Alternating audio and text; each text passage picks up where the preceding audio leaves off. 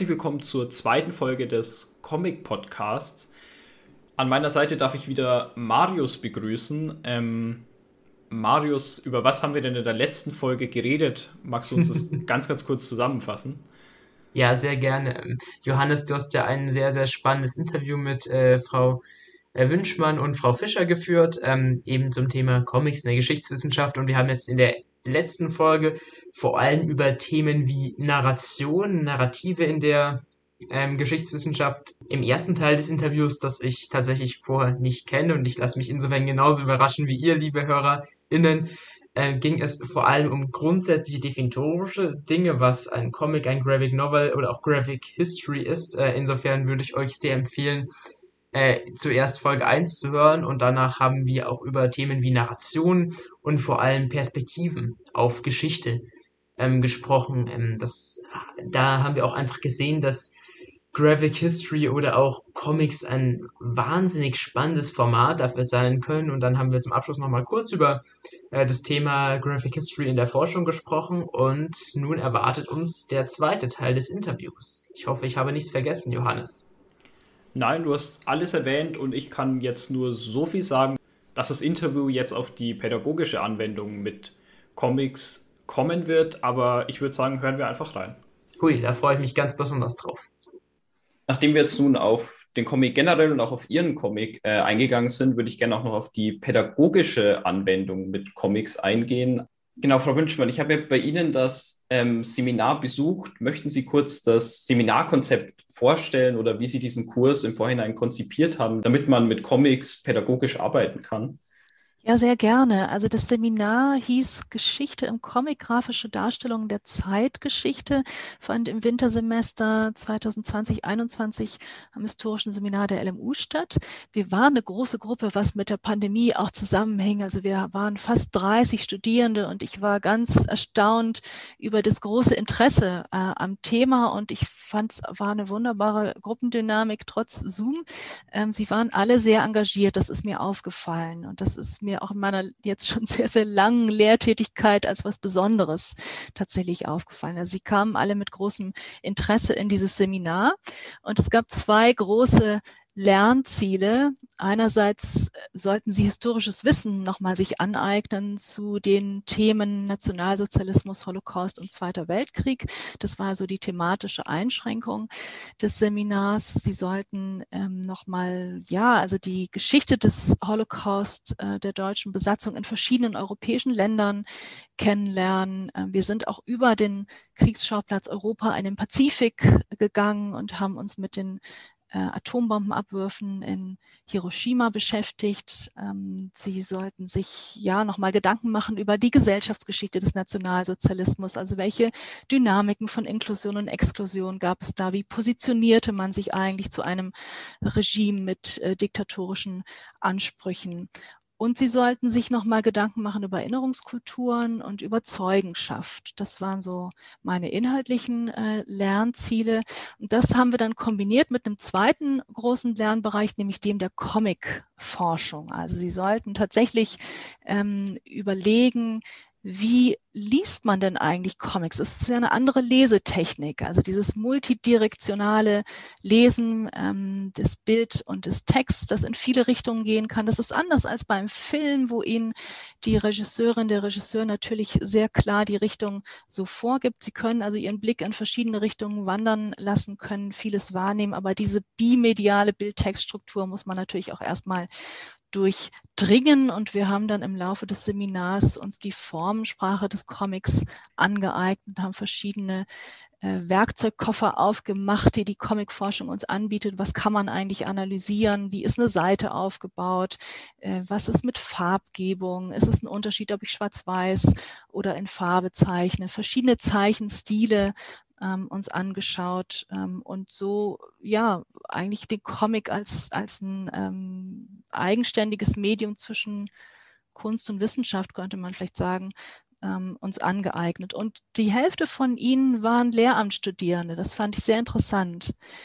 Ähm, und ich habe mitbekommen, dass es Ihnen äh, ein besonderes Anliegen war, nochmal zu reflektieren, wie Sie in der eigenen Lehrtätigkeit in der Schule Comics informiert einsetzen können. Denn das Comic ist ja mehr als jetzt nur ein leichter Zugang zu einem schwierigen Thema. Nicht? Also es ist an sich natürlich ein Medium, was ich erstmal verstehen muss und wo ich eine, eine gewisse Kompetenz mir aneignen muss, um das ähm, dann auch als, als Lehrende informiert zu benutzen im Unterricht. Und das haben wir anhand von zahlreichen Comics dann ähm, immer erprobt. Also wir haben so Unterrichtskonzepte uns überlegt und überlegt, wie kann man denn so einen riesen langen Comics wie Maus von Art Spiegelman, wie kann man damit eigentlich arbeiten? Kann man bestimmte Sequenzen, bestimmte Panels rauswählen, rausnehmen und anhand dessen was machen? Ähm, also das fand ich, war eine sehr, sehr fruchtbare Arbeit zu überlegen, wie man tatsächlich in der Didaktik, in der Pädagogik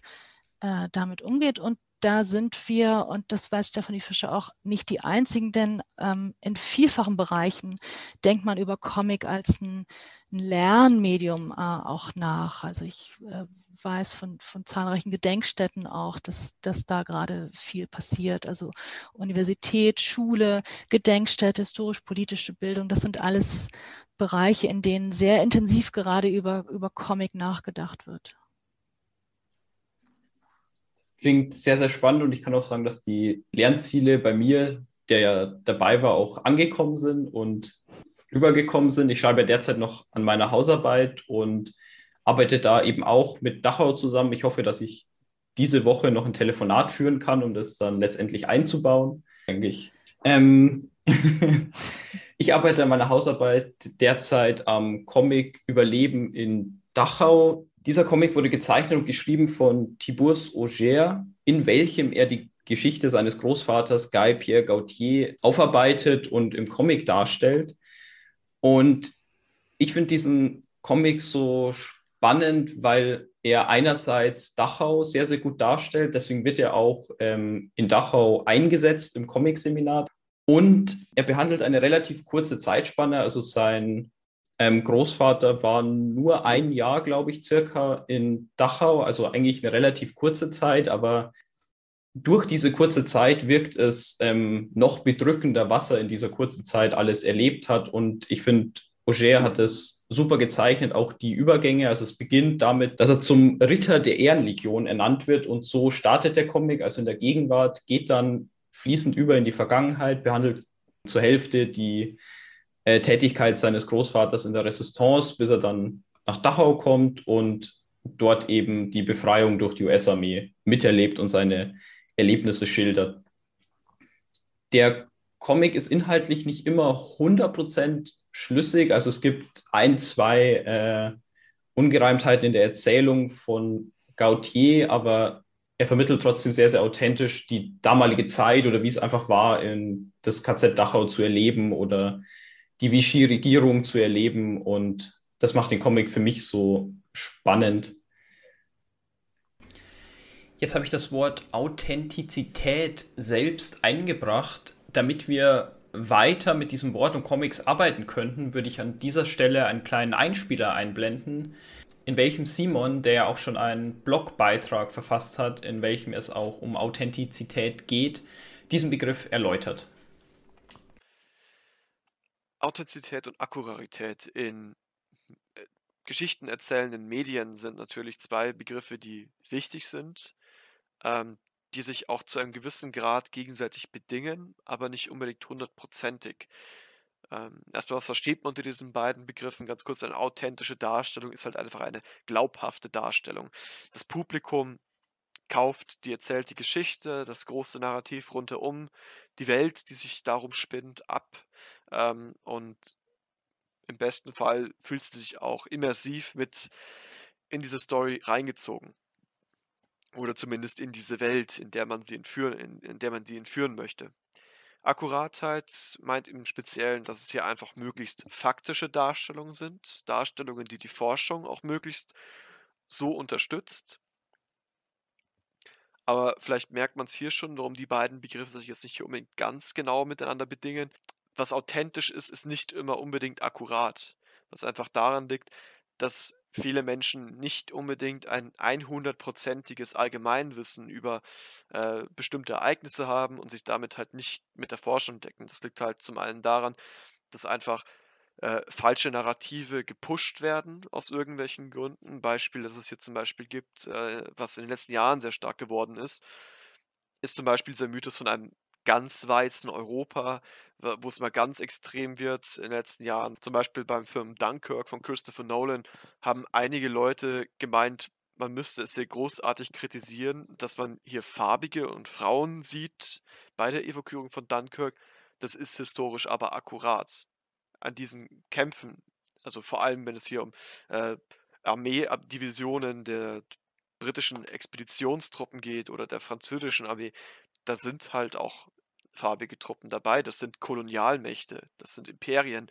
Ähm, die nehmen natürlich auch äh, Soldaten aus ihren Kolonien mit in die Reihen auf, also beziehungsweise zwingen diese Leute in ihren Reihen zu kämpfen. Ähm, oder auch Battlefield 1, als es rausgekommen ist und es bei einigen, ne, bei allen Fraktionen tatsächlich, glaube ich, war es, bei allen Fraktionen auch farbige Soldaten gegeben hat, war dann auch wieder Kommentarsektion voll mit Leuten, die sich hier beschwert haben, dass hier ein inakkurates, geschichtsverfälschendes Bild dargestellt werden würde und deswegen ist es nicht mehr authentisch für sie, was diese Spiele darzustellen versuchen. Auch wenn farbige Soldaten an der Westfront im Ersten Weltkrieg akkurat sind. Das ist eine Realität, eine Alltagsrealität dieser Fronterfahrung.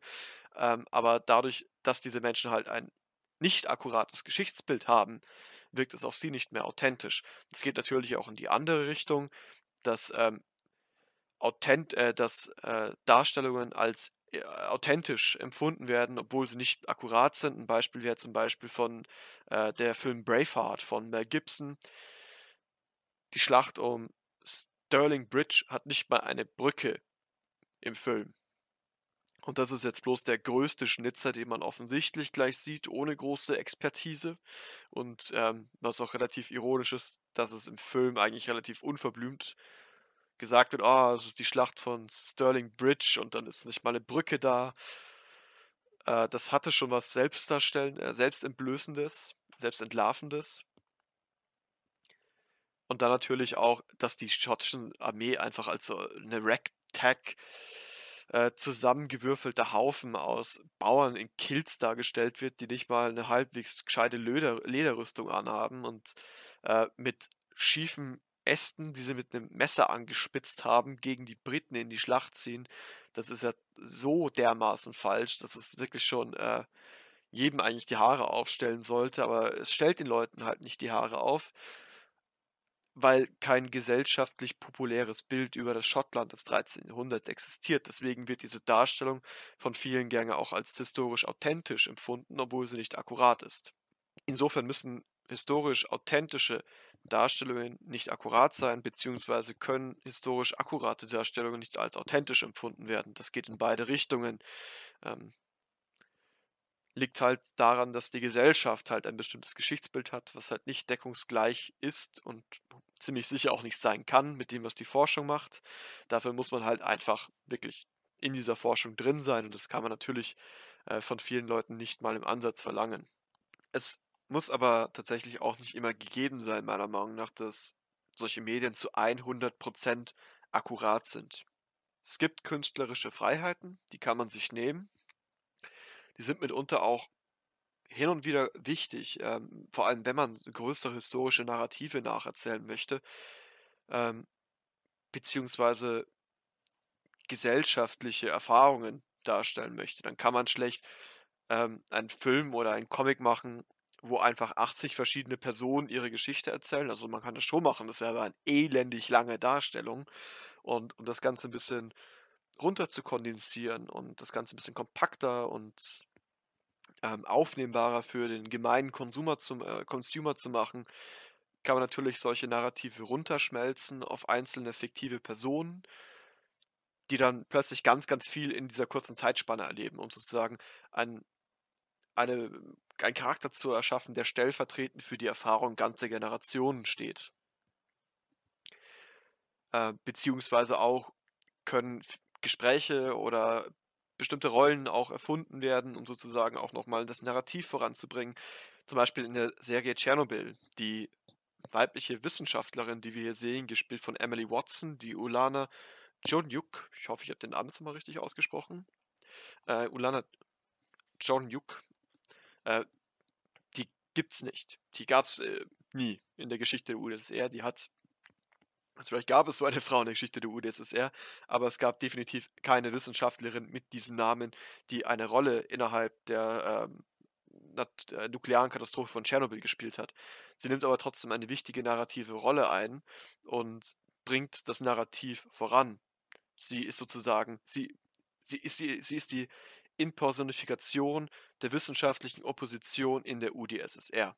Ähm, hier kann zum Beispiel wissenschaftliche Akkuratität geopfert werden, um Authentizität und Immersion weiterzubringen und auch die Handlung weiterzubringen in einer Serie, die meiner Meinung nach auch sehr, sehr gut ist und auch im Großen und Ganzen sehr, sehr akkurat. Wichtig ist halt nur, dass da jetzt keine allzu großen Detouren gemacht werden, ähm, dass da irgendwelche ganz neuen Charakterzüge oder ähnliches den Leuten angedichtet werden, um einfach irgendwie auch eine persönliche Message zu pushen, wie zum Beispiel Mel Gibson in Braveheart, der eine Art von gesellschaftlicher Konvektion und Verständnis mit seinem Charakter von William Wallace kommunizieren möchte, die es im Schottland des 13. Jahrhunderts sicher nicht gegeben hat. Vielen Dank, Simon. Da stellt sich mir dann noch die Frage, die Sie vielleicht auch beantworten können, ähm, was ein Comic denn authentisch macht.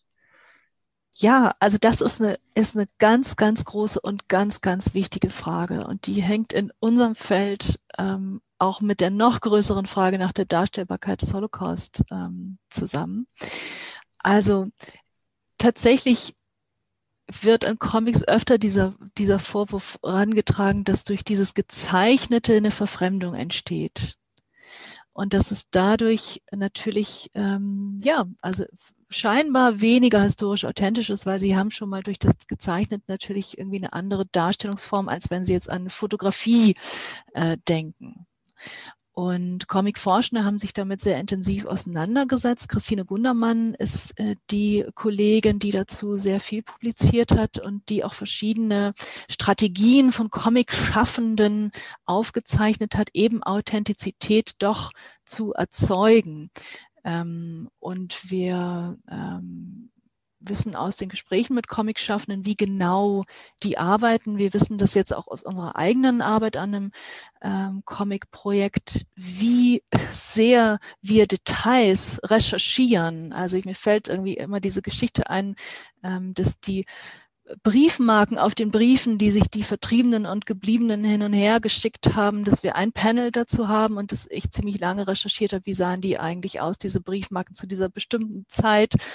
Ähm, und äh, also man verwendet ziemlich viel Zeit darauf, tatsächlich genau zu arbeiten, denn dieses Bildliche zwingt einen viel mehr als das Textliche tatsächlich sehr präzise zu sein und sehr genau zu gucken. Ähm, und das wissen wir auch ähm, aus den äh, Erfahrungsaustauschen mit anderen, die in diesem Bereich arbeiten, dass man doch sehr viel Zeit darauf verbringt, Bildrecherche zu betreiben und über das Bild, das also dann abgezeichnete sozusagen Originalbild historische Authentizität zu erzeugen. Und viele von Ihnen, die Comics lesen, werden da auch Wiedererkennungseffekte haben, also von historischen Persönlichkeiten, äh, die natürlich mit Namen und, und, und Antlitz authentisch genannt sind, bis hin äh, zu Orten oder eben äh, alles aus dem Bereich der Material Culture. Also das muss natürlich stimmig sein. Und das ist eine Strategie, wie Comic-Schaffende Authentizität ähm, erzeugen. Ähm, ja, also bei, wenn ich Maus vielleicht kurz erwähnen darf, Art Spiegelmans großes Werk, was auch eine Wende in der Comic-Darstellung oder überhaupt in der Comic-Geschichte ist, hin zu einem sehr, sehr ernstzunehmenden literarischen Genre. Ähm, da geht es um Zeugenschaft. Ja, und die Authentizität des Zeitzeugen, der Zeitzeugin in dem Fall als Spiegelmans Vater Vladek, der spricht ähm, und der natürlich durch seine Zeugenschaft eine Authentizität transportiert, die wir auch in unseren Erlebnissen mit, ähm, mit Zeitzeuginnen, mit Zeitzeugen kennen. Ähm, und der Sohn als Spiegelman, der ähm, an bestimmten Stellen das, was sein Vater erzählt, recherchiert und dann gibt es diese ganz berühmte ähm, Szene mit dem Lagerorchester, wo Art seinen Vater fragt, erinnerst du dich, dass in Auschwitz dieses Lagerorchester war? Und er sagt, nee, also das gab es nicht, da war kein Orchester. Ähm, und Spiegelmann dann eben ähnlich wie wir beide als Autorin sich fragt, wie gehe ich denn jetzt damit um, dass mein Vater sagt, da war kein Orchester, ich weiß aber aus der Forschung, es gab eins. Und er findet einen fantastischen Weg. Also er zeichnet es eigentlich zweimal, diese Sequenz. Einmal sieht man die Häftlinge ähm, zum Arbeitseinsatz marschieren mit Lagerorchester. Und in der zweiten Sequenz äh, sieht man das Lagerorchester ganz verdeckt hinten. Man sieht irgendwie nur so einen Dirigierstab oder einen, äh, einen Kontrabasskopf. Ähm, also diese Frage zu sagen, was ist eigentlich authentisch? Ich habe die Erinnerung eines Überlebenden, die natürlich aber auch gefärbt ist und beeinflusst ist von allen möglichen Sachen. Und ich habe unsere historische Forschung und das muss ich in Einklang bringen. Und ich finde, dass da der Comic einem ganz, ganz viele neue Wege eigentlich ermöglicht, dass, dass kreativ und gut und ähm, würdig auch zu machen. Ich weiß nicht, Stephanie, ob du noch ergänzen willst, wie wir mit Authentizität, Authentizität umgehen oder also ich finde, dass du es ja gerade wunderbar beschrieben hast und ähm, ja, ich glaube, das letzte Beispiel eigentlich, was Kim gemacht hat mit ähm, Art Spiegelmann, ich glaube, das macht das eigentlich sehr deutlich, dass ähm, wir uns in jedem, egal als Historikerinnen, müssen wir uns in jedem Genre, mit dem wir arbeiten, mit diesem Thema Authentizität auseinandersetzen. Und wir müssen die Quellen, wie wir sie benutzen, klar und deutlich machen, dass wir ähm, in welchem Kontext wir die Quelle sehen. Und das ist ja das, was wir als ähm, in unserem Studium le äh, lernen.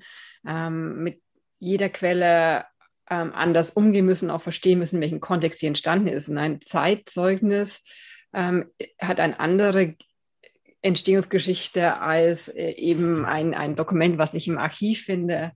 Ähm, und daher, ja, ähm, ich sehe das eher eine große Chance, damit auch in einer Zeichnung ähm, das thematisieren zu können, eben wie Art Spiegelmann das gemacht hat, was Kim gesagt hat. Ich denke, mit diesen Worten können wir das Gespräch sehr, sehr gut beenden, weil das nochmal sehr, sehr gut schön alles zusammengefasst hat. Und ich bedanke mich äh, sehr, sehr herzlich, dass Sie sich die Zeit genommen haben, bei unserem Podcast äh, teilzunehmen. Vielen, vielen Dank. Sehr gerne. Sehr, sehr gerne. Es hat uns große äh, Freude gemacht. Das freut mich. Und ich übergebe wieder an mich und Marius im Podcast. Marius, wir haben ja jetzt relativ viel über Authentizität und Akkurarität gehört. Gibt es denn etwas, was du dazu noch ergänzen willst? Äh, ja, also es sind tatsächlich zwei Aspekte. Was Simon ja angesprochen hat, äh, künstlerische Freiheiten, die dann manchmal auch bedingen, dass man die Akkuratität, ist ein sehr schwieriges Wort, gegebenenfalls zurückfährt oder auch zurückfahren muss, um eben mehr Authentizität zu erreichen oder eben um ganze Generationserfahrungen in eine Person zu projizieren, was ja auch ähm, finde ich, nicht nur pädagogisch sinnvoll, sondern auch notwendig ist, um überhaupt etwas vermitteln zu können, weil wenn wir nur eine, ein riesiges Potpourri an Einzelerfahrungen nebeneinander stellen, dann ähm, gelingt uns eben, und das sind wir wieder beim vorigen Podcast, kein Narrativ, dann gelingt uns keine Form, wie wir irgendetwas sinnvoll vermitteln können. Ähm, das finde ich ganz wichtig, aber da ein, ein Punkt, den ich einhaken möchte, weil das mir sehr, sehr am Herzen liegt und da ist Dunkirk wahrscheinlich ein Positivbeispiel ist, dass man transparent macht, an welcher Stelle eben Zeit gerafft wurde oder welche Aspekte eben nicht akkurat sind. Weil gerade wenn das vermischt wird, finde ich das sehr, sehr schwierig. Es gibt auch unglaublich gut inszenierte Filme, die sehr, sehr authentisch rüberkommen, die aber in der Akkuratität, naja, ähm, dann an einigen Stellen extrem abweichen. Und wenn ich das jetzt als äh, Zuschauerin ähm, sehe, also ich bin es tatsächlich in erster Linie bei Filmen, weil das mir da besonders extrem auffällt, vor allem aufgrund der ähm, ja, Bedingungen des Filmgeschäftes. Und wenn das dann nicht transparent gemacht wird, dann kann das schwerwiegende Folgen haben, auch insbesondere für das Geschichtsbild in der Gesellschaft. Das heißt, ähm, am Ende Informationen dazu einblenden, vielleicht auch nochmal ein äh, Regiekommentar oder dergleichen zur Verfügung stellen. Das sind Methoden, wie man damit gut umgehen kann. Da denke ich, äh, bietet auch das äh, doch kurzlebige und von vielen Zwängen bestimmte Filmgeschäft Möglichkeiten und auch in historischen Romanen ist es doch äh, so, wenn wir dann einen äh, Autoren, eine Autorin haben, die sich in ihrer Sache auskennen, dass da sehr häufig dann auch die Kontextualisierung stattfindet. Dann klar wird, ja gut, da wurde etwas gerafft, einfach, dass die Erzählung irgendwie ansprechend ist und das kann man auch als Leserin verstehen. Leuchtet es dir ein, was ich meine mit äh, Transparentmachen von Abweichungen der, von der Akkurarität? Ja, das leuchtet mir schon ein, weil ich denke, es ist auch wichtig, dass wenn man eine Akkurarität der Authentizität opfert, ähm, sozusagen, dass man das dann auch darstellt, damit der Leser in irgendeiner Weise weiß, okay, das war jetzt nicht 100% so, dient aber einfach der Authentizität oder wenn wir auch einen Zeitzeugen haben, das dient einfach der Darstellung des Zeitzeugen, weil Zeitzeugen oft einfach nicht akkurat widerspiegeln, ähm, wie es damals war, sondern dass das Gedächtnis natürlich immer beeinflusst ist, wie es Frau Wünschmann ja auch schon genannt hat, mit dem schönen Beispiel in Maus, was auch ich übrigens sehr, sehr gelungen fand wie der Autor das umgesetzt hat. Deswegen das leuchtet mir ein, ja. Mhm. Ja, äh, du hast es tatsächlich eine Brücke gebaut zum nächsten Thema, das mir eingefallen ist. Also eben auch gerade an dem Beispiel von Maust und das ist ja wirklich großartig, wie in diesem Comic äh, Zeitzeuginnenschaft verarbeitet wird. Also wirklich, das ist doch einfach einfach wunderbar, ein, ein großartiges Dokument. Also ich meine, wie du gesagt hast, Erinnerung ist im Laufe der Zeit im Wandel und da muss man jetzt nicht die ähm, sehr, sehr guten, aber doch etwas ähm, schwerfälligen Aleida Astmann-Studien zu lesen, um sich dessen bewusst zu machen. Ähm, für ein anderes anderes gutes Beispiel ist, dass äh, fast alle Auschwitz-Überlebenden berichten, dass sie an der lange, an der berichten, dass sie an der Lagerrampe von dem äh, furchtbaren Lager, in Anführungszeichen Arzt äh, Josef Mengele, äh, ja, selektiert worden wären. Das ist natürlich historisch nicht haltbar, dass Mengele immer selbst an dieser Rampe gestanden wäre. Aber da äh, verfälscht sich Erinnerung im Laufe der Zeit und gerade im Kontext mit traumatischen Erfahrungen sieht man das ja in der ähm, Holocaust Education immer wieder, was ja auch mein Erfahrungskontext ein Stück weit ist. Und ein weiterer Aspekt, der mir da, der mir noch auf dem Herzen liegt, ist dieses, ist diese These von Zeichen als Verfremdung, wo ja auch äh, Frau Wünschmann und Frau Fischer drauf eingegangen sind. Denn wenn ich jetzt wieder an meinen m, Kontext denke, ihr wisst vielleicht, ihr treuen HörerInnen des NN-Podcast, dass ich in der ersten Folge ein Interview mit äh, meinem äh, Vorgesetzten aus der KZ Gedenkstätte Dachau geführt habe, wo es auch um solche pädagogischen Fragen ging. Und dann, gerade wenn wir an der äh, KZ Gedenkstätte Dachau in der Ausstellung, den pädagogischen Angeboten, den Rundgängen, in, in Seminaren mit ähm, Fotos arbeiten und dann haben wir Fotos zum Thema KZ, die kommen zu 99,5 Prozent entweder aus der NS-Propaganda oder ähm, von den Befreiern. Und äh, dann äh, stelle ich jetzt mal ganz äh, zugespitzt die Frage in den Raum. Vermittelt so ein Propagandafoto von der SS auch nur eindeutig mehr von dem Empfinden, von dem Lageralltag der Häftlinge als zum Beispiel eine künstlerische Darstellung, ob es ein Gedicht ist oder eine Zeichnung? Also da muss man natürlich auch immer hinterfragen, ja, wie, wie akkurat kann denn sowas denn sein? Also auch wenn wir mit dem Foto als Bild ja erstmal eine höhere Akkurarität verbinden, was dann aber im Zweifel nicht immer ähm, sein muss. Und insofern, ja, jede Form, jede Form der Darstellung ist eine Verfremdung und eine Verarbeitung. Und ich glaube, da haben wir den Bogen zu dem, was wir zu Beginn besprochen haben, nämlich wie wir als Subjekt, als Geschichtsschreibende stehen und wie man diese Perspektive objektivieren kann. Richtig, genau. Und ich finde auch wichtig, dass man, wenn man solche Fotos darstellt, um da nochmal ganz kurz einzuhaken, diese dann einfach kontextualisiert, dass der äh, Betrachter dann einfach weiß, okay, das ist in dem und dem Kontext entstanden und wurde dann natürlich von dem Erschaffenden so gestellt, dass es in dem Fall einfach besser aussieht für das äh, NS-Regime. Um da nochmal ganz kurz einzuhaken, nun aber vielleicht ein allerletzter äh, Gedanke zu diesem wirklich sehr, sehr spannenden und anregenden Interview. Ihr merkt es, wie wir da ins Diskutieren kommen. Hm, dass es einen, ja, Konflikt zwischen Wissenschaft und ähm, breite Öffentlichkeit in vielen Fällen auch gibt, was eben Geschichtsbilder angeht. Weil man muss vereinfachen in der Pädagogik, ob jetzt an einer Gedenkstätte, in einer Schule und dann doch erst recht in öffentlichen Kommunikation. Und es dann manchmal, wenn dann eben differenzierte Forschungsbilder kommen, das mit diesem öffentlichen Geschichtsbild kollidiert, weil das ist ja eine Abweichung von dem Geschichtsbild, das man hat, ist dann jetzt ja nicht mehr akkurat.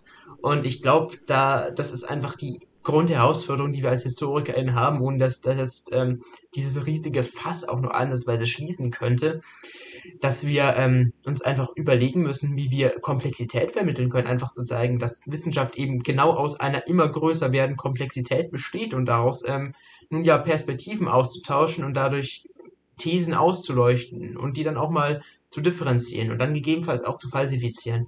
Und das ist die ganz, ganz große Aufgabe. Und ich glaube tatsächlich, wenn man sich jetzt dieses Interview nochmal anhört, wir haben jetzt, ich habe jetzt gar nicht direkt über Comics gesprochen, aber ich glaube, dass uns dieses Interview, das wir jetzt da erfahren haben, auch wunderschön zeigt, wie eben dieses Format des Comics andere Methoden ermöglicht und dann wunderbare Zugänge. Also dieses Interview hat auch mich in Richtung des Comic-Fans Johannes bewegt. das finde ich persönlich natürlich sehr, sehr schön, weil ich äh, nach dem Interview jetzt sogar noch mehr Fan dieses Mediums bin. Also ich bin es einfach, ich liebe es, es einfach so zu äh, konsumieren, weil ich die Stories einfach gern mag, die dann Zeitzeugen irgendwie rüberbringen können, egal wie authentisch oder akkurat diese jetzt sein mögen aber darüber dann nochmal zu diskutieren und zu reflektieren, ähm, jetzt auch mit dir, Marius, eben wie ein Comic authentisch ist, ähm, was man da eben braucht, was die Probleme sind, fand ich einfach sehr, sehr spannend und werde beim nächsten Lesen meines Comics, beziehungsweise einen Comic habe ich ja schon unter diesem äh, Blickpunkt gelesen, da der meine Hausarbeit ist und es in meiner Hausarbeit ja genau eben um diese Themen geht, aber ich finde es einfach auch spannend, zukünftige Comics genauso lesen zu können und eben über dieses Große einfach nachzudenken, das gefällt mir sehr, sehr gut.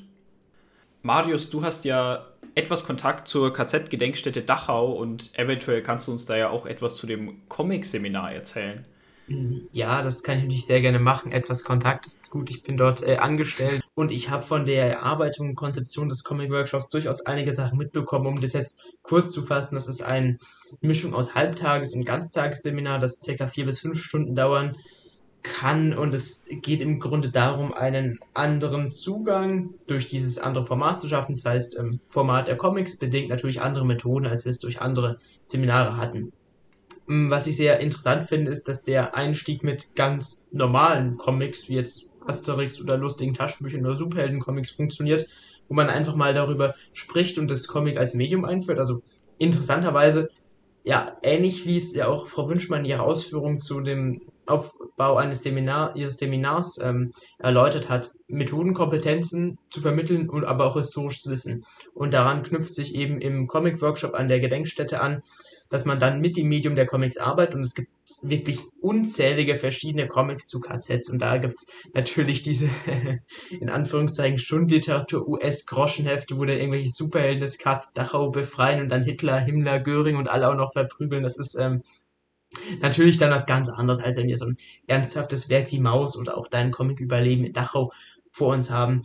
Und ähm, diese Comics werden eben verwendet und dann, es gibt da verschiedene methodische Möglichkeiten, die dann auch Bezug zu konkreten Orten an der Gedenkstätte haben. Und dann eine, wie ich finde, ganz, ganz spannende Methode ist es, dass man auch eigene Panels zeichnet und vervollständigt und gewissermaßen in diese Rolle des Erzählen dann wechselt. Und das ist äh, hochinteressant. Also ich muss äh, gestehen, dass das Seminar leider aufgrund einer gewissen Pandemie bislang noch nicht ähm, selbst durchführen konnte, aber würde mich sehr darüber freuen, diese doch sehr andere und auch physische Art des Herangehens mal ausprobieren zu können. Und vielleicht nochmal, ist das zum Abschluss ein, eine Möglichkeit der Anwendung von historischem Wissen und von den Methodenkompetenzen, die wir eben vielleicht auch durch diesen durch diese Auseinandersetzung mit den Comics ähm, ja, gelernt haben. Ich denke auch, das hört sich sehr, sehr spannend an und ich persönlich würde mich auch freuen, wenn ich mal äh, auf die andere Seite wechseln könnte, eben mal selbst einen Comic zu erstellen oder einfach nur ein Panel zu erstellen. Muss jetzt kein ganzer Comic sein, das ist dann doch etwas viel. Aber ja, fang doch einfach an zu zeichnen.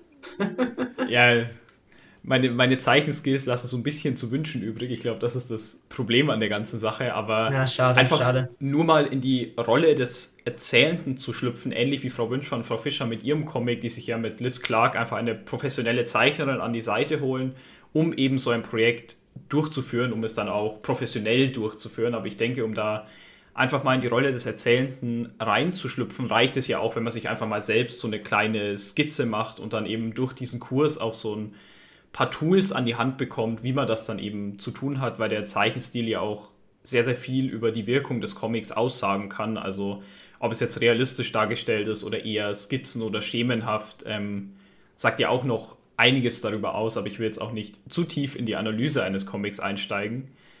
Ich glaube, wir machen hier mit jeder, mit jeder Minute mehr riesige Fässer auf. Dann sind wir doch vielleicht auch an einem Punkt, da irgendwo ein Fazit zu ziehen, oder Johannes?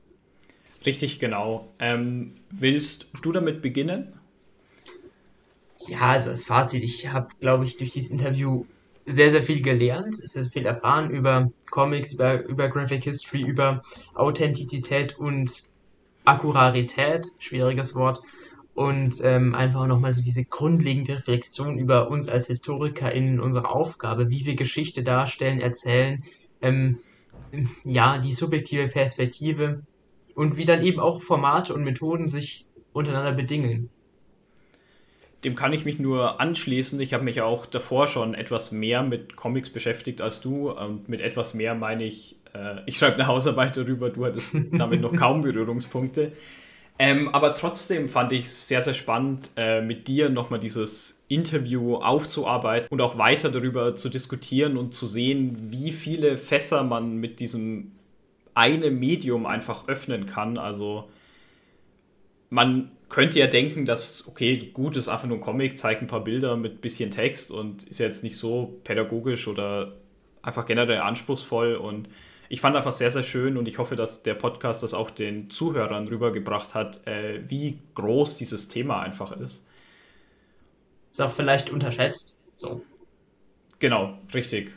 Und wenn du nichts mehr dazu zu ergänzen hast, würde ich einfach mit diesen Worten den Podcast schließen. Wir haben ja noch Buchtipps, das hätte ich ganz vergessen. Willst du wieder beginnen, Marius, uns einen Buchtipp vorzustellen? Ja, ihr, ihr, wisst es immer für mich ganz, ganz schwer, mich auf ein Buch festzulegen, aber ich empfehle euch dann jetzt einfach mal meinen liebsten historischen Roman. Das ist von Robert Harris, selbstverständlich die äh, Cicero-Trilogie, ähm, ähm, bestehend aus Imperium, dann im Deutschen dann im deutschen Titan, im englischen Original Lustrum, der zweite Teil und der dritte Teil Diktator. Ähm, das ist aus der Perspektive von Ciceros äh, Sklaven Tiro erzählt und eine wunderbar authentische Darstellung, um in dem ähm, Wording zu bleiben und auch eine, die in größten Teilen tatsächlich sehr, sehr akkurat ist. Also man lernt durch die Lektüre auch unglaublich viel über die späte Republik, über solche Konfliktfelder und äh, was ich da noch großartiger finde, ist, dass man einfach viel